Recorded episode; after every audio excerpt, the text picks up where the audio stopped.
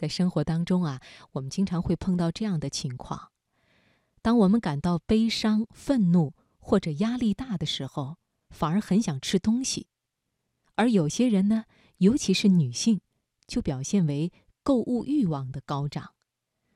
为什么会出现这样的情况呢？其实，这都是补偿性消费在作怪。接下来啊，我们就一起说说这个话题。文章作者张晓。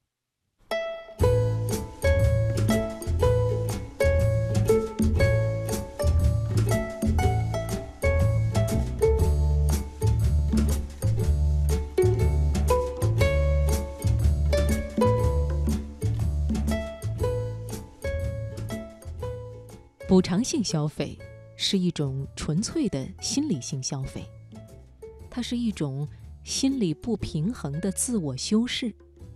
有外国学者认为，当我们对生活失去掌控力的时候，我们更关注自身资源的有限，更容易产生资源荒的焦虑，也就更容易采取手段补充资源，减少心理焦虑。也就是说。当我们面对重大的生活事件产生负面情绪时，补偿性消费就更容易发生。说到这个方面，我们也许更容易想到的是情绪性进食。当我们失恋或者挫败的时候，美美的吃上一顿，就像是吞下了心中的一团阴郁。脑神经认知的研究发现。我们的进食中枢与快乐中枢都被下丘脑管辖，这能让我们在进食时感觉到满足。而另一方面，甜食比其他口味的食物更能带来好心情。相关的研究也同时发现，因为悲伤而感到无助的消费者，会通过购买更多新东西和消费不健康食品。来弥补这种心理上的缺失状态。所以有学者告诫我们，当我们饿肚子的时候，千万不要随便的去逛商店，因为我们更容易比预期买更多的东西。心情不好的时候，也不要随便逛商店，因为买东西可以修复我们的情绪，而这些东西往往是我们不需要的。不过，洞察力颇高的叔本华，早在两个世纪之前就告诉我们，令人不愉快的事情，往往都跟我们的虚荣心受损有关。因为对于遭遇不愉快的麻烦事，我们大都难辞其咎。此外，当我们欲求不满时，也更容易发生补偿性消费。因为当能力不被肯定时，我们的自尊心就会受挫。这便会促使我们购买可以彰显自己能力的物品。比如，曾经有这样一个非常有趣的研究，指出使用非惯用手书写“我是一个聪明的人”，会动摇个体对自己智力方面的感知。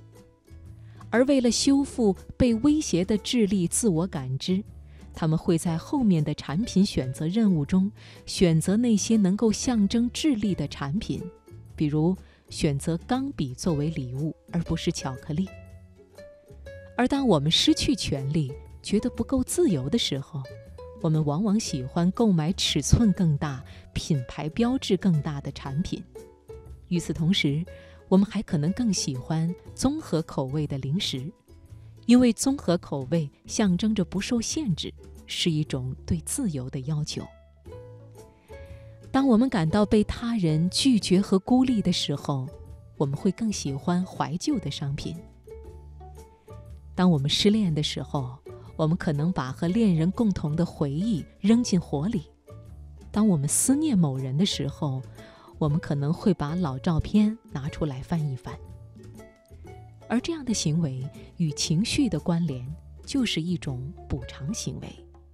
事实上，当你内心倍感孤独时，你还可能会更加恋旧，因为怀旧的东西使我们感觉与过去以及过去一起消费这些产品的重要他人重新建立了联系。